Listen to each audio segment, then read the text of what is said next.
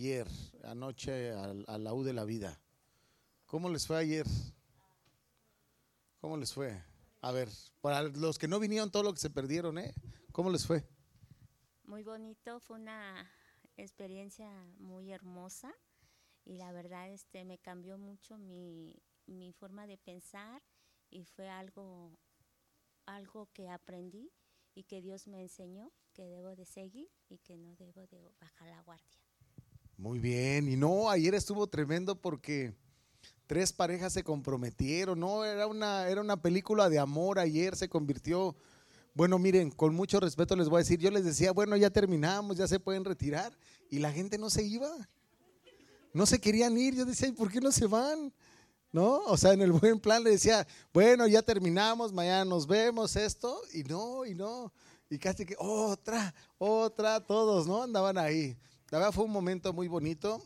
Todos esos momentos, yo les decía ayer que esas son las pagas que uno como pastor tiene cuando ve que la restauración empieza a venir a las familias, cuando las familias tienen la visión o el deseo de avanzar, cuando las familias de repente empiezan a vivir cosas que durante mucho tiempo no podían vivir. Eso no lo hace el hombre, eso creemos y la Biblia enseña que el único que lo puede hacer se llama Dios. Por eso Hoy estamos muy contentos y justo en esta parte estábamos nosotros viendo qué importante es la bendición del papá sobre los hijos. Repite conmigo la bendición del padre. Vamos a leer o vamos a buscar tres pequeñas historias que nos hacen o que buscan hacernos entender la importancia de la bendición del padre sobre el hijo. Repite conmigo, del padre sobre el hijo. Ok. En esta parte es muy importante saber que la Biblia como tal fue escrita o fue inspirada por Dios para nosotros como hijos. ¿Quién es hijo de Dios? ¿Quién se siente hijo de Dios? Ok. Entonces Dios no solamente es tu Dios, tu Salvador, sino tú, tu papá, dile mi papá. Ok. El tema es de que te relacionas con tu papá. Ahí ya no. Cuando dijeron cuántos son hijos, levantaron todos la mano, ¿no? Y cuando yo te digo, y te relacionas con tu papá, ya la bajas. Está bien, no te preocupes, pero es importante que aprendamos esto. Hay tres historias que nos van a marcar cómo a veces los hijos o nosotros como hijos vivimos algunas circunstancias que van a marcar o van a determinar tres cosas muy importantes en la vida de las personas. Una de esas cosas se llama destino.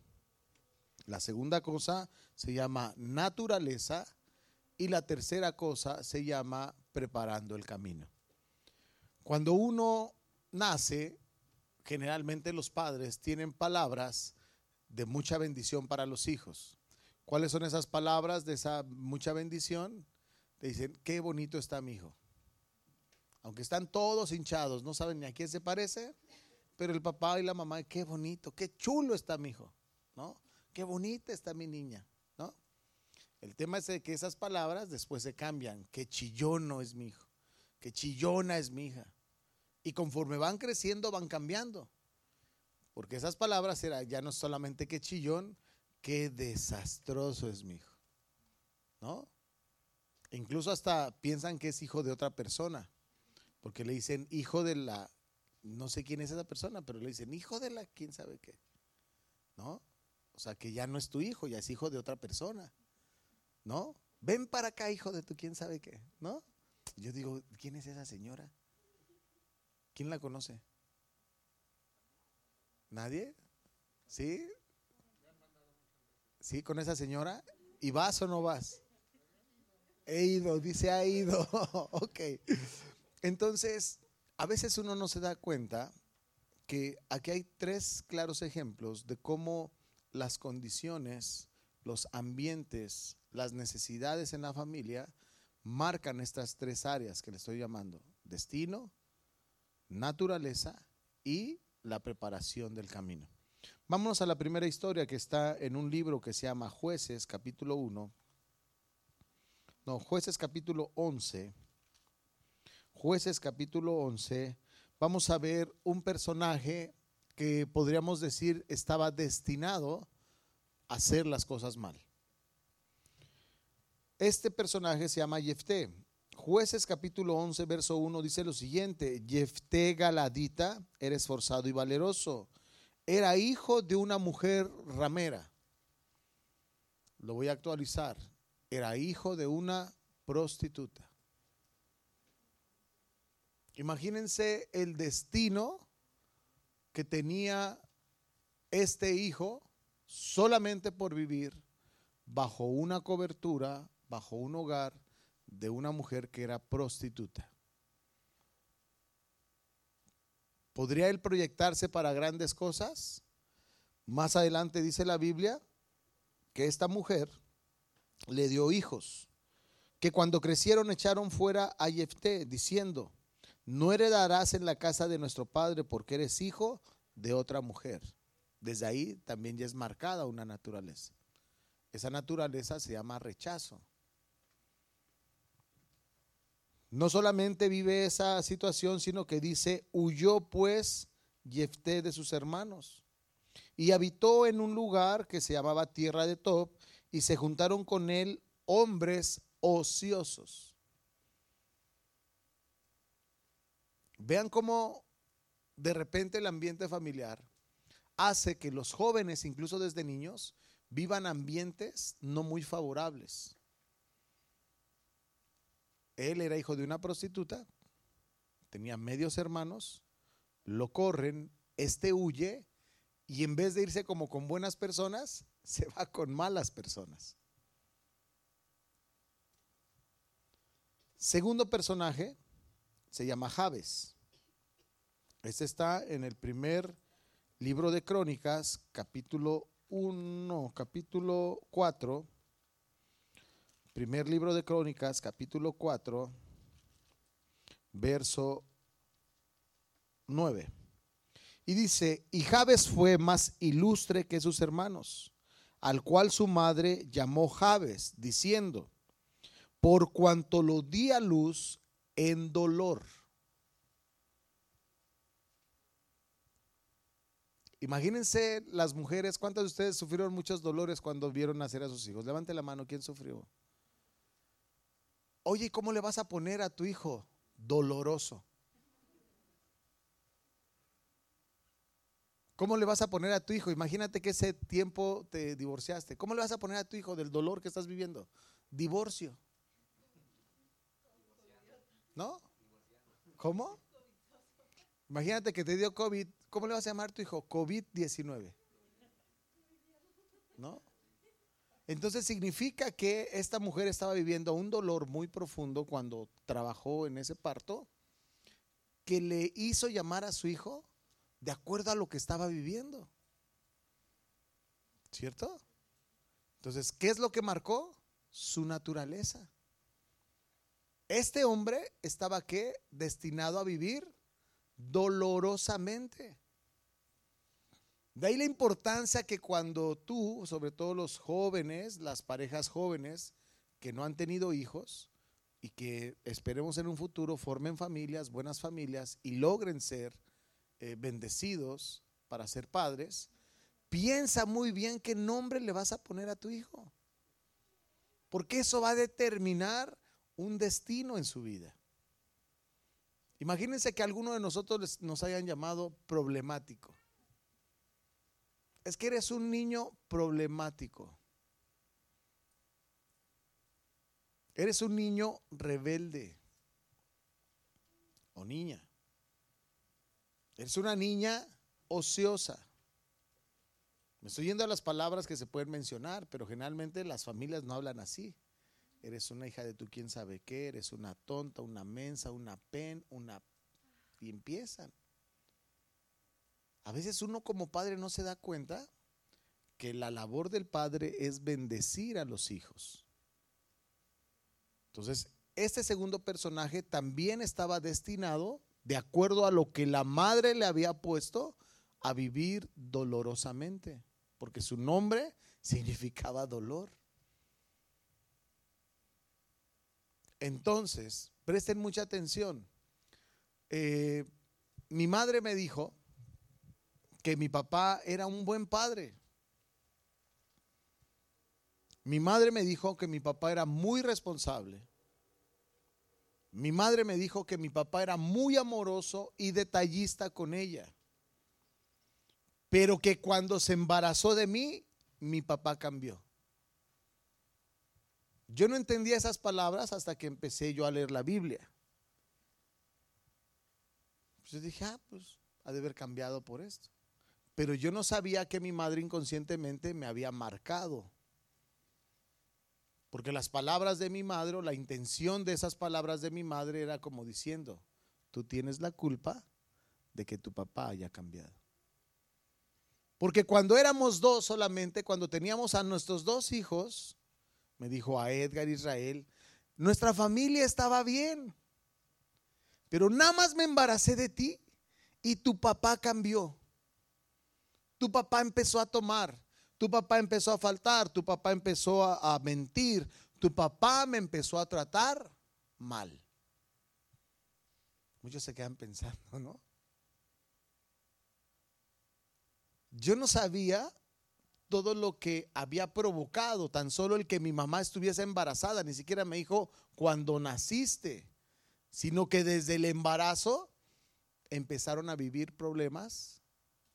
En otras palabras, yo lo resumo, casi casi me dijo, por tu culpa mi matrimonio se destruyó. Imagínate el poder de las palabras en un padre, en una madre que le diga a un hijo, por tu culpa me divorcié.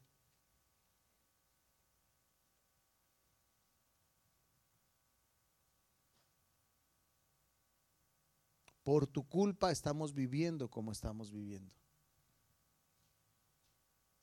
¿Saben lo delicado que es eso? La tercera historia. Esta tercera historia es de un personaje que se llama Benjamín. Benjamín lo podemos encontrar en el libro de Génesis, capítulo 35. Y este Benjamín, dice la palabra, que cuando estaba la mujer o la mamá a dar a luz, dice, y aconteció que como había trabajo de parto, en el trabajo de parto, dice, le dijo la partera, no temas, también tendrás este hijo. Y aconteció que al salírsele el alma, muere la mamá y llamó nombre Benoni, mas su padre lo llamó Benjamín. La palabra Benoni significa hijo de mi tristeza.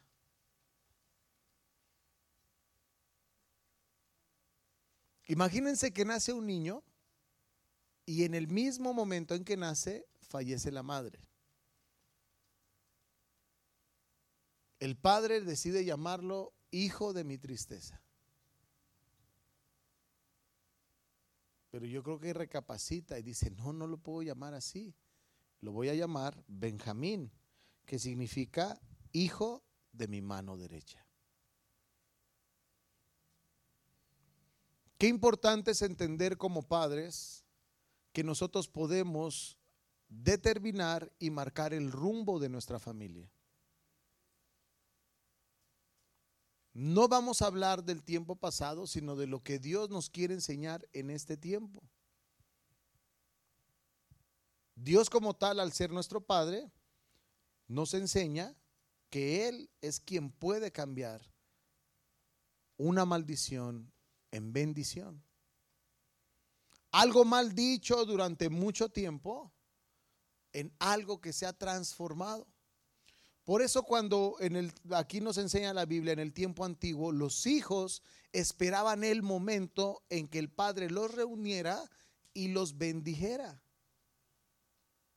El padre ponía sus manos sobre su cabeza y declaraba una palabra de poder sobre él. Y esa palabra era una dirección para su vida, familiar, económica, todo.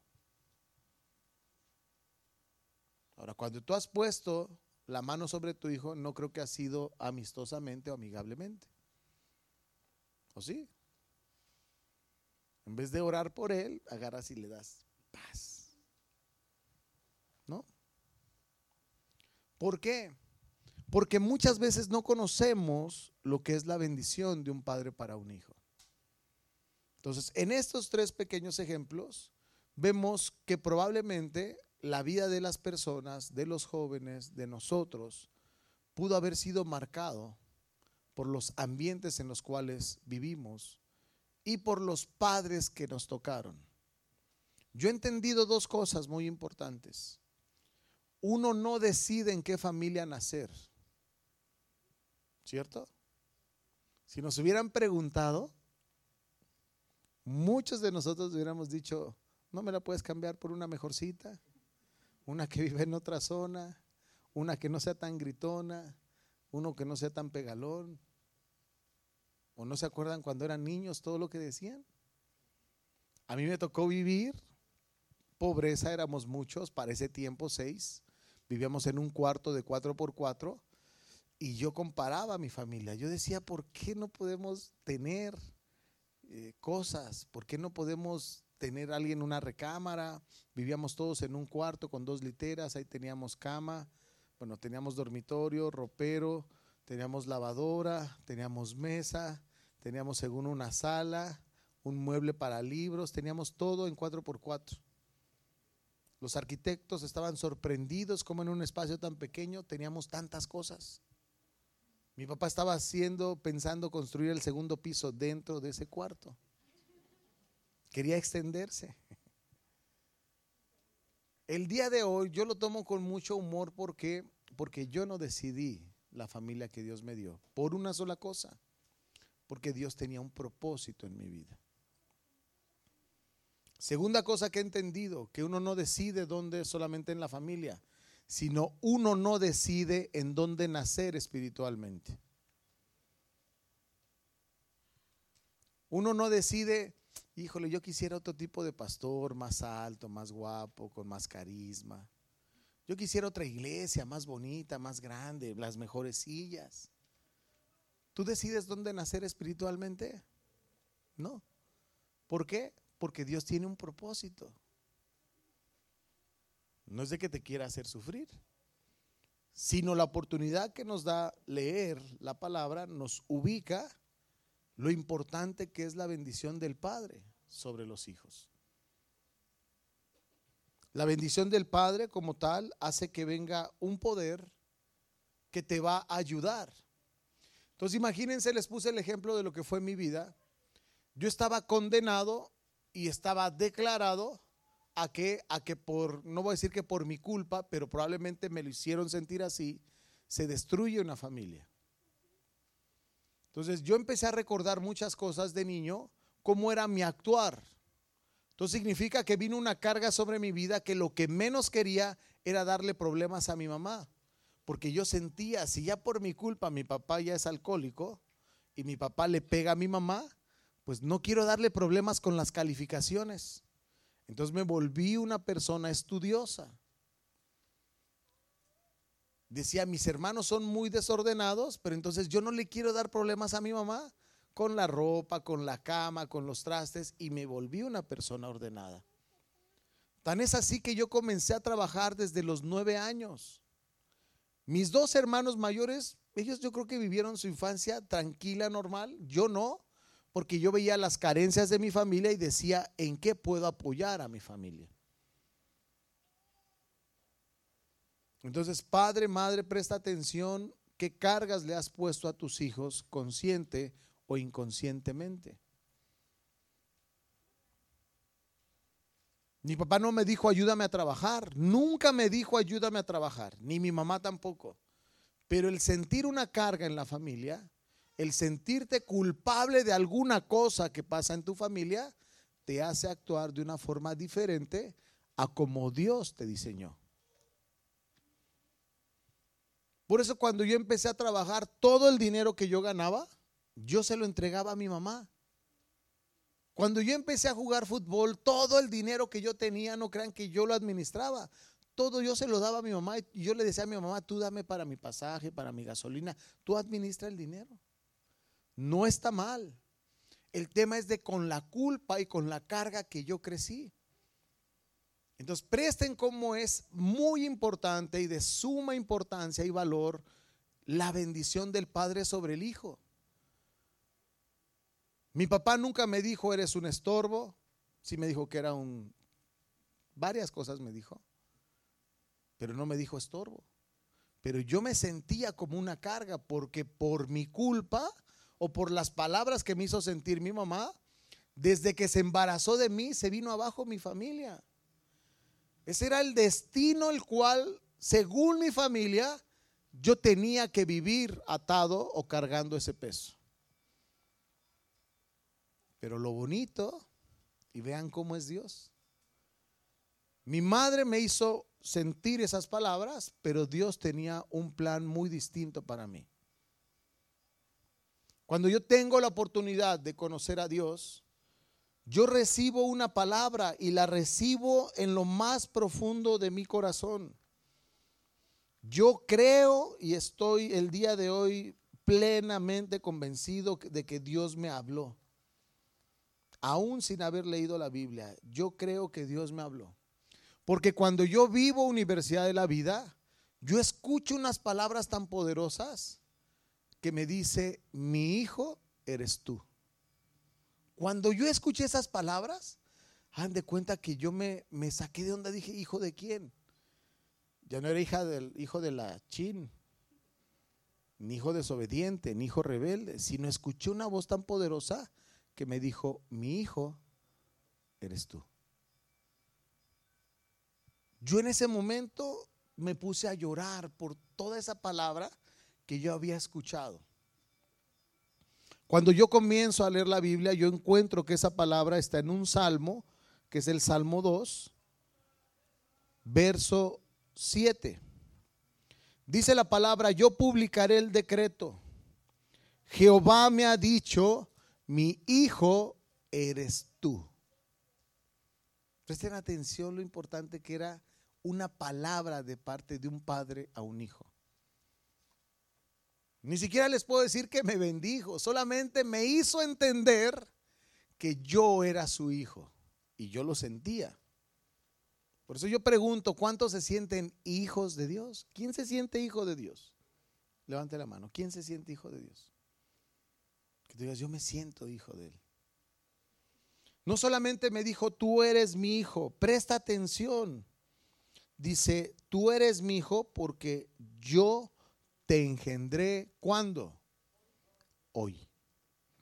Entonces significa que si nosotros estamos dando un tema que se llama la bendición del Padre, hoy quiere Dios que tú entiendas que tú eres su hijo y que el día de hoy tú tienes que nacer a algo, porque el día de hoy Él te va a engendrar. Él te va a marcar un destino él te va a marcar tu naturaleza y Él va a hacer que tú vivas en un camino que Él ha preparado para ti. ¿Cuántos gustarían o cuántos les gustaría conocer esa bendición? Denle un fuerte aplauso a Dios.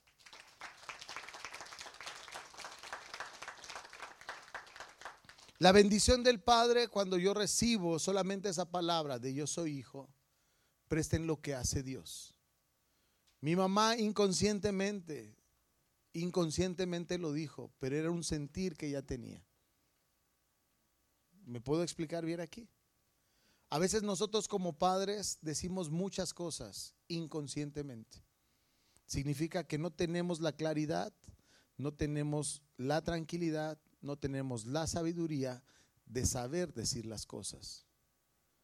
Mi madre no me quiso, no me maldijo, lo voy a llamar así pero sí su sentir era un sentir que desde que se había embarazado de mí, yo había, había influido en que mi familia fuera destruida. Pero Dios tenía otra cosa. Cuando Dios me dice, yo soy tu hijo, Él me dijo, mira, Edson, probablemente tú hayas vivido todo eso que viviste. Probablemente tu familia, tu forma de actuar, estabas destinado a qué? A destruir tu familia. Pero me dijo, eso no va a ser así de aquí en adelante. Tú me vas a conocer, tú me vas a servir Y en vez de destruir familias, tú vas a restaurar familias. Por eso el día de ayer para mí fue tan emocionante.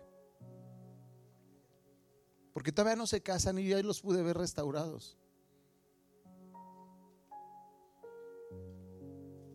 Solamente por una palabra que Dios me dijo, mi hijo eres tú. Ni siquiera me dijo, en el Salmo tal viene tal palabra, no. Yo pude entender el poder de Dios con su palabra, de que todo lo que según había yo provocado, solamente por estar en este mundo, Dios lo había transformado. Y el día de hoy Dios nos enseña a qué? A que se pueden restaurar familias, porque Dios nos declaró eso en nuestra vida. Tú ya no te vas a llamar Edson, ahora tú te llamas mi hijo. Y tu profesión ya no va a ser futbolista, ahora vas a ser pastor. Tú llenabas lugares donde quería la gente verte jugar, ahora vas a llenar lugares que tengan necesidad de mí, de Dios. Imagínense lo hermoso que es solamente entender la bendición del Padre. Y yo he vivido bajo esa bendición. Porque he visto cómo familias han sido restauradas a partir de que Dios primeramente me restauró a mí.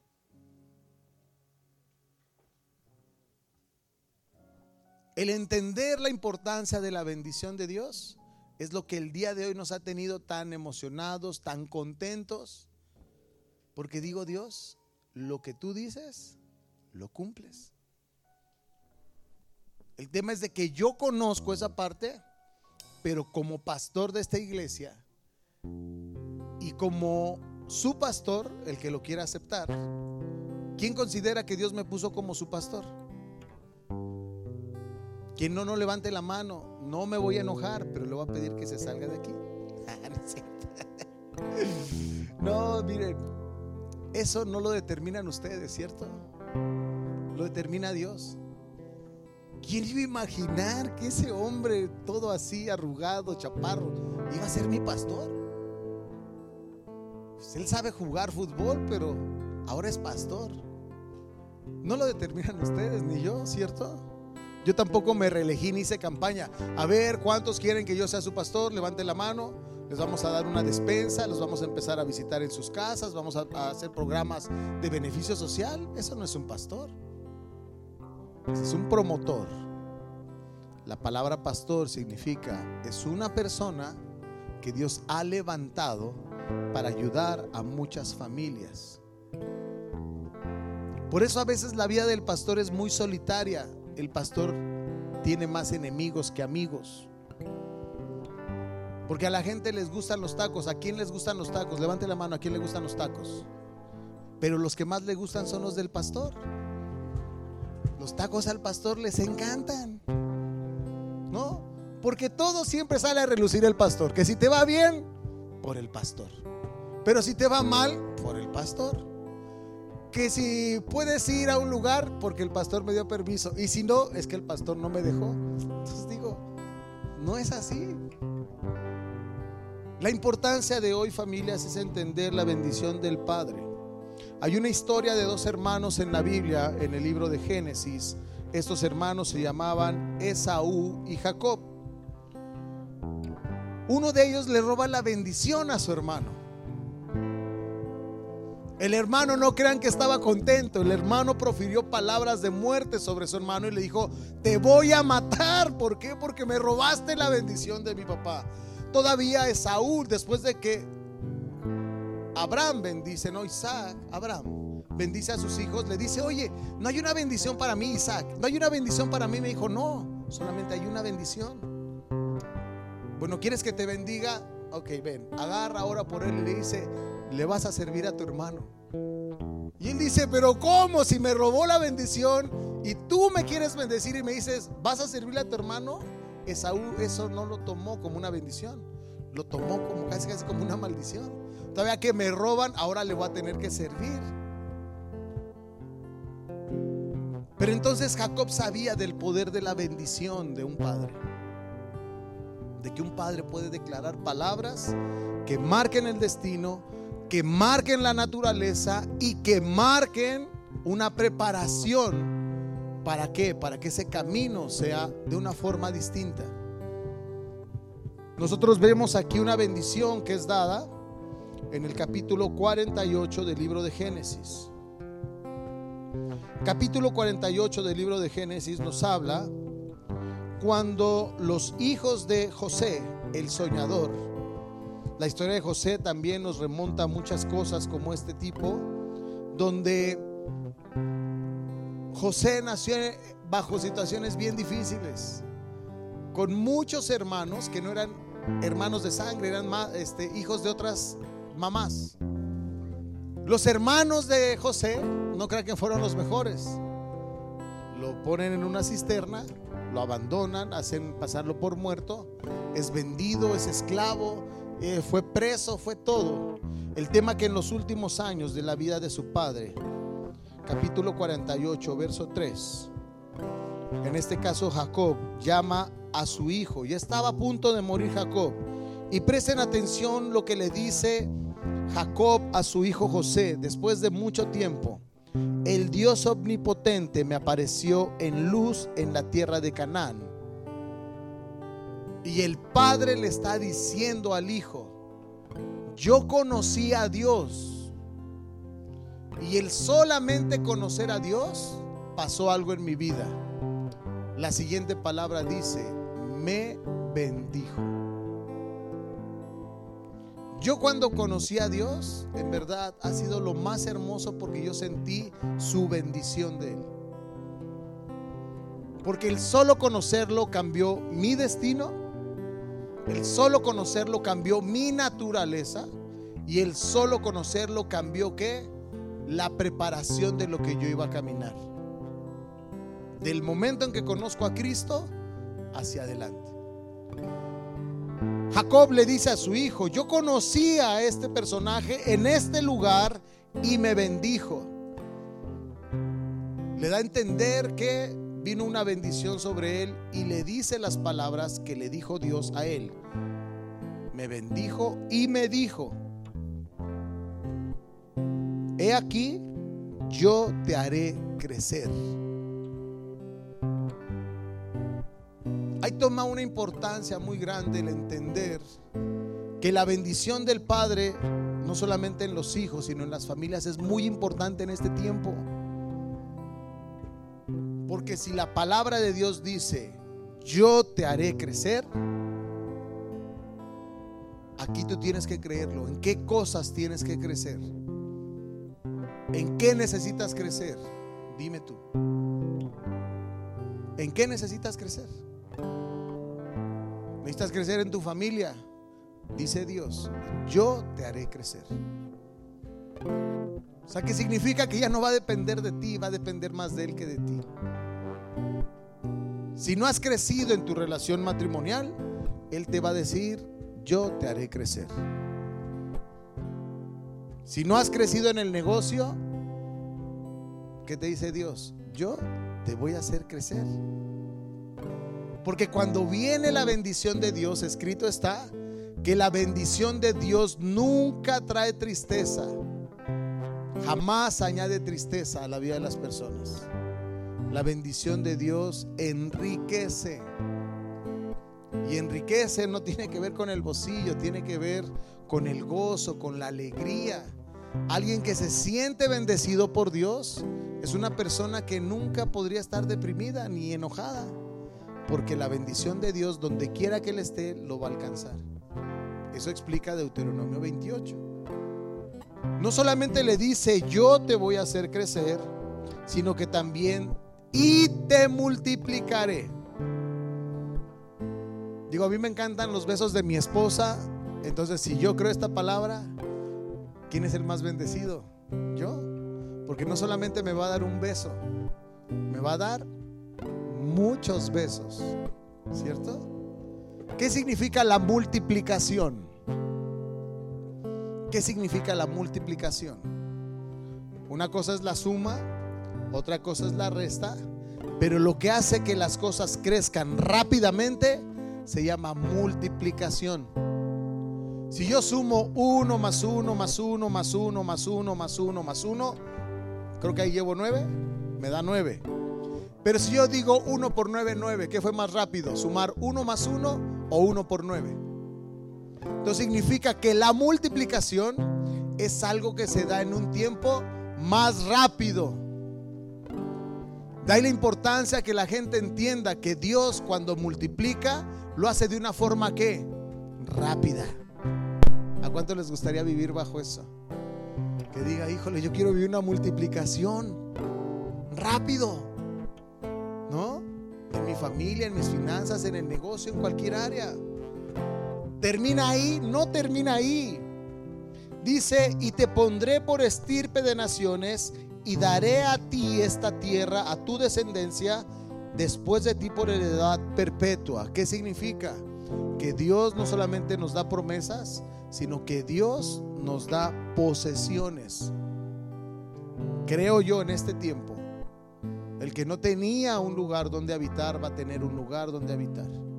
El que rentaba, si se mueven en fe, Dios les va a dar una casa, un terreno, algo que sea tuyo. ¿Cuántos viven rentando? Levante la mano. ¿Quién renta? ¿Por qué no te atreves a creer esta palabra y dices, yo creo?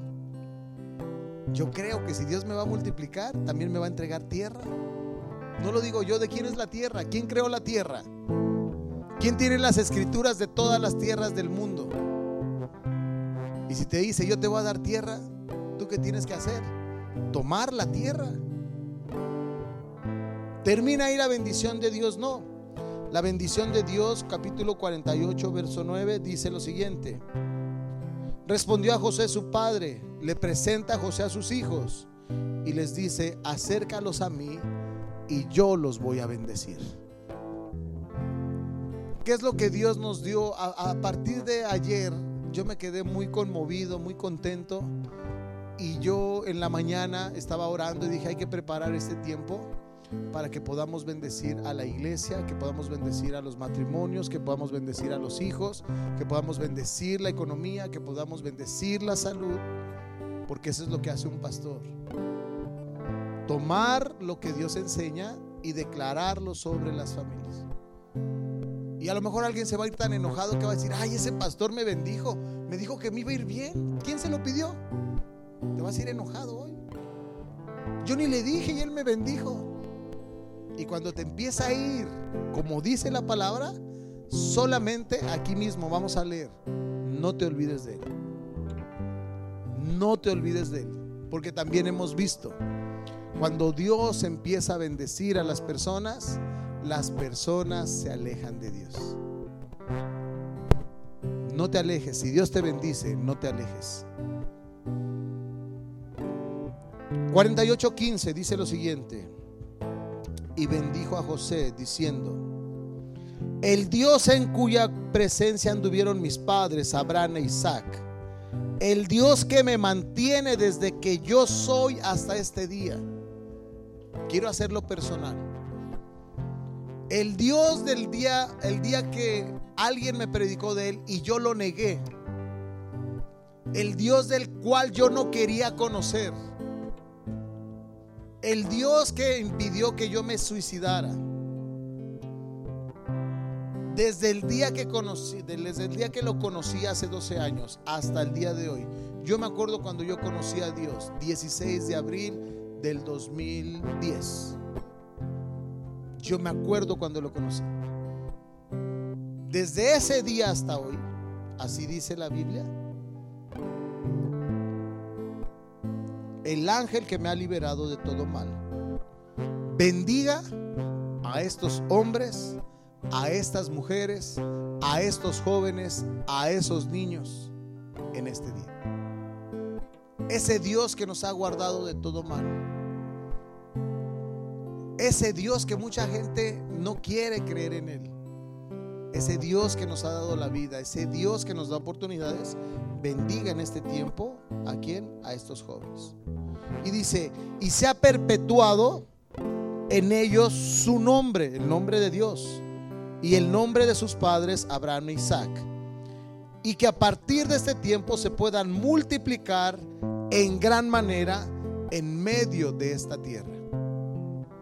Esa es una bendición de un padre hacia un hijo. ¿Quién quiere esta bendición? Si tú deseas esta bendición, te voy a pedir que te quedes sentado. Que primero me dejes bendecir o hacer una oración por aquellas personas que sea la primera vez que vienen a este lugar, que sean invitados. No había visto al güero, creo que es la primera vez que vienes, güero. Sí, debo un fuerte aplauso a Dios por la vida de, del güero. ¿Alguien más viene por primera vez? ¿Sí? ¿Quién la invitó a usted? ¿Su hermana? ¿Cree que se puedan poner en pie y nos permitan hacer una oración? ¿Alguien más viene por primera vez? ¿Nadie? ¿Todos son de casa? ¿Hay puros hijos? ¿Ok?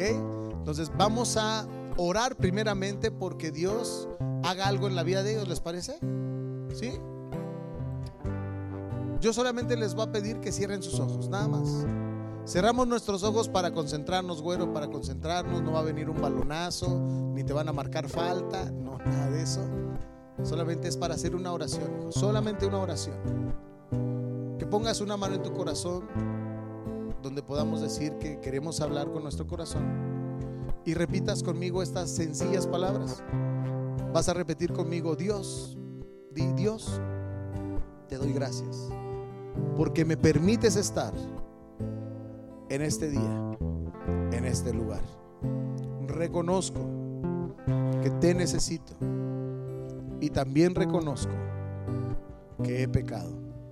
Perdóname por todas las cosas que no he sabido hacer bien. Dame la oportunidad de corregir las cosas que no hago bien. Señor Jesús, yo te invito que a partir de este día tú habites en mi corazón.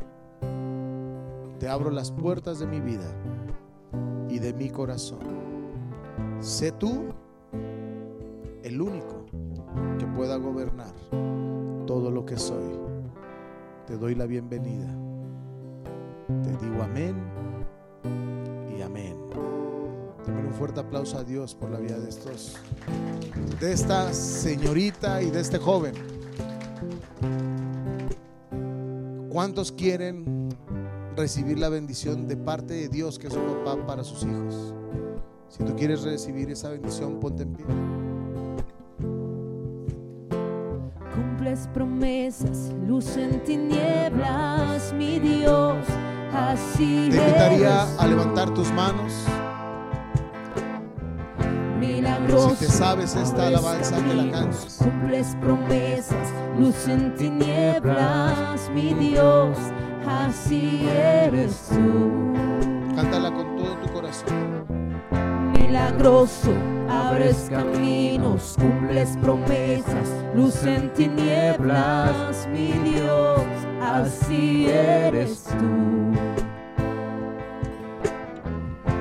Milagroso, abres caminos, cumples promesas, luz en tinieblas, mi Dios, así eres tú, así eres tú. Dilo fuerte. Así eres tú, así eres tú, así eres tú. Así como estás en el Evangelio de Mateo capítulo 6. Jesús se refiere a Dios, al Señor, como su Padre. Y ahí viene esa oración tan famosa que es el Padre nuestro. Jesús se refiere a Dios como su Padre y le dice Padre nuestro. Y cuando uno lee la palabra, uno puede ver una gran relación entre un papá y un hijo. El papá tiene una insistente necesidad de vivir cerca del hijo. Pero a veces el hijo ha sido tomado y ha sido llevado por otros lugares y por otras sendas que en vez de acercarlo a Dios lo han alejado. Hoy Dios quiere verdaderamente declarar un destino, una naturaleza sobre tu vida. El libro de Josué, capítulo 17, verso 17, dice lo siguiente. Entonces Josué respondió a la casa de José, Efraín y Manasés, diciendo, tú eres un gran pueblo. Y esa es una palabra para ti. Tú eres un gran pueblo. Tú eres una gran persona. Tú eres una gran familia. Tú eres algo grande. Dios no te hizo para cosas pequeñas, Dios te hizo para cosas grandes. Dios te hizo para vivir y tener cosas grandes. Tú eres un pueblo grande. ¿Qué más dice Dios? Y tienes gran poder. Tienes mucho poder. Mucho poder hay en ti. Mucho poder por medio del poder de la sangre de Cristo. Por medio del nombre de Jesús, tú tienes ese poder. Significa que tú puedes hacer todo lo que en Dios te propongas. Todo lo que en Dios te muestre, tú lo puedes hacer. No eres más inservible, no eres más rechazado, no eres más anulado, sino tú tienes gran poder porque eres fuerte, eres grande, eres poderoso. Tú no estás hecho para cosas medianas, estás hecho para cosas grandes. Tienes gran poder, así lo dice esta palabra. Tienes gran poder. Y dice, no tendrás solamente una parte, sino todo aquel monte será tuyo. Significa que si eres un pueblo grande y tienes poder, Dios no te va a dar pequeñas cosas o medianas cosas, te va a dar cosas completas. No te va a dar solamente una llanta de un auto, te va a dar un auto completo. No te va a dar solamente el corazón de tu esposa, te va a dar el corazón de tu familia. No te va a dar un pequeño negocio, sino un gran negocio. No te va a dar solamente un día de salud, sino te va a dar muchos días de salud. No te va a dar un día de alegría solamente, sino un gozo perpetuo. No va a traer cosas pequeñas a tu vida, va a traer grandes cosas a tu vida. ¿Por qué? Porque eres grande y tienes poder. Así eres tú, así eres tú, así eres tú, así eres tú,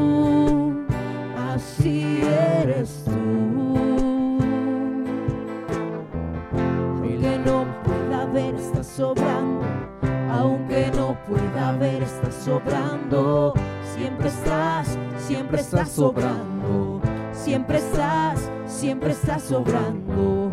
Aunque no pueda ver, está sobrando.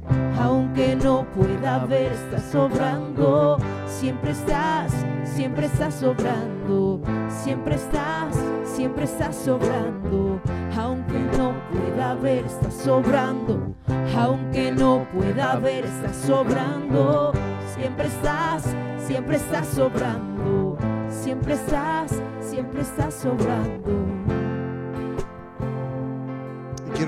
Atención en esto. Hay una palabra que a mí me encanta, que viene en este mismo libro, pero capítulo 1. Dice, nadie te podrá hacer frente a partir de este día. Así como estuve con Moisés, así estaré contigo. No te dejaré ni te desampararé. Tú podrás ver cómo todas esas batallas, las cuales tenías, no las vas a luchar solo. Dios las lucha contigo. Él va delante de ti. Antes no tenías esperanza, ahora tienes algo que se llama fe y poder. Antes creías que las cosas no podían pasar, ahora tus ojos las van a ir ver cumplirse día a día. Escucha lo que yo te digo. Muchas de ustedes tenían problemas con familiares, se van a reconciliar. No por parte tuya, Dios va a hacer que ellos puedan entrar en razón para poder platicar.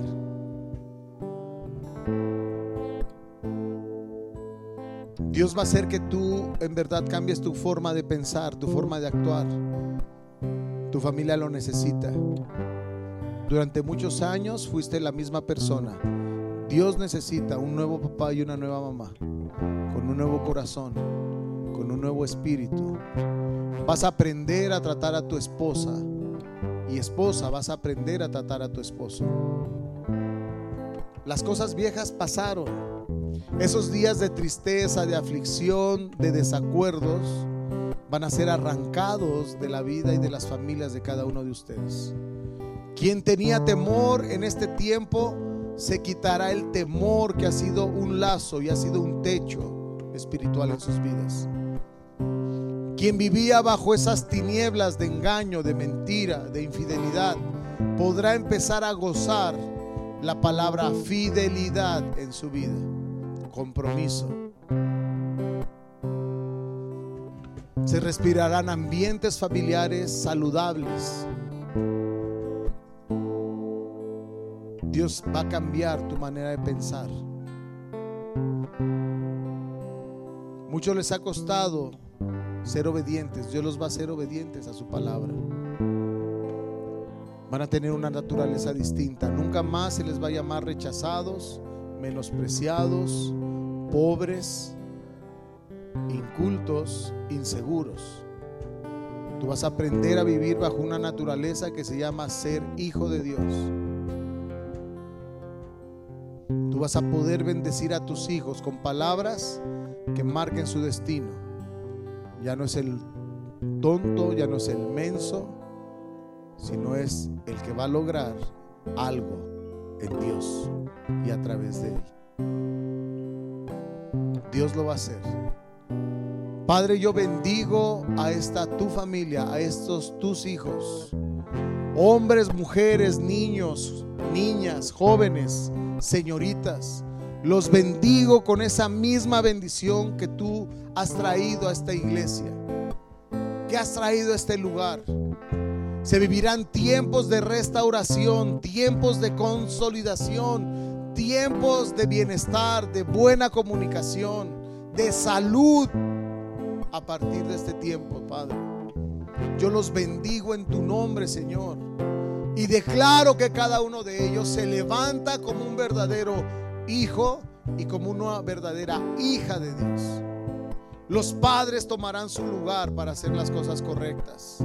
Las madres serán esa ayuda idónea. Los hijos serán obedientes. Declaro, Padre, que tu bendición reposa en cada hogar, en cada negocio, en cada empresa, en cada parte de todo lo que ellos hacen. Que todas las posesiones que tienen serán cuidadas por ti, Señor. Que tú los harás crecer, que tú los harás multiplicarse, que tú harás que ellos vean que son grandes y tienen gran poder en ti, Señor que ellos se sientan hijos y no asalariados, que ellos empiecen a vivir cosas nuevas y cuando las vivas se acuerden que tú eres quien los has ayudado. Yo los bendigo con toda esa bendición que has traído a mi familia, a la vida de mi esposa, a la vida de mis hijos, con esa misma fe, con ese mismo amor, con ese mismo compromiso, con ese mismo deseo de hacer el bien y estar bien, primeramente para contigo, después para nosotros y después para nuestras familias. Señor, ayúdalos y bendícelos. Extiéndeles oportunidades de trabajo. Extiéndeles, Señor, oportunidades de hacer las cosas correctamente. Padre, yo te doy muchas gracias por sus vidas. Yo te doy muchas gracias por sus vidas. Los bendigo. Que toda esa bendición, que todo ese poder que da el Padre, que eres tú, Señor, venga sobre sus vidas, ahora y para siempre, Señor. Marca esa naturaleza. No son más esclavos, son tus hijos. Princesas y príncipes saldrán de aquí. Princesas y príncipes saldrán de aquí llenos de tu poder, llenos de tu unción, en el nombre de Jesús. milagroso, abres caminos, cumples promesas, luz en tinieblas, mi Dios, así eres tú. Canta esta canción. Abres caminos, cumples promesas, luz en tinieblas, mi Dios, así eres tú. Así eres tú. Así eres tú. Así eres tú. Así eres tú. Así eres.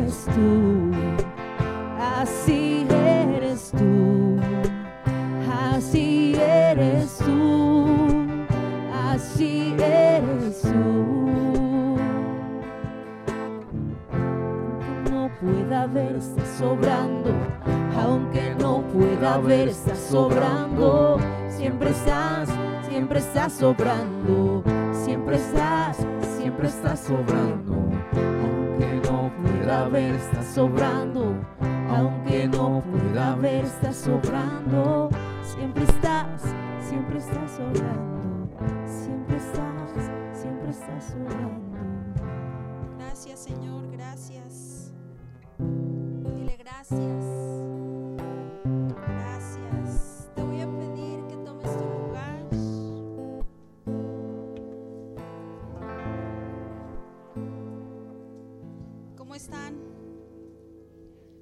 sienten? ¿Bien? Qué bueno, me da mucho gusto. Quiero compartirles la palabra que Dios ha estado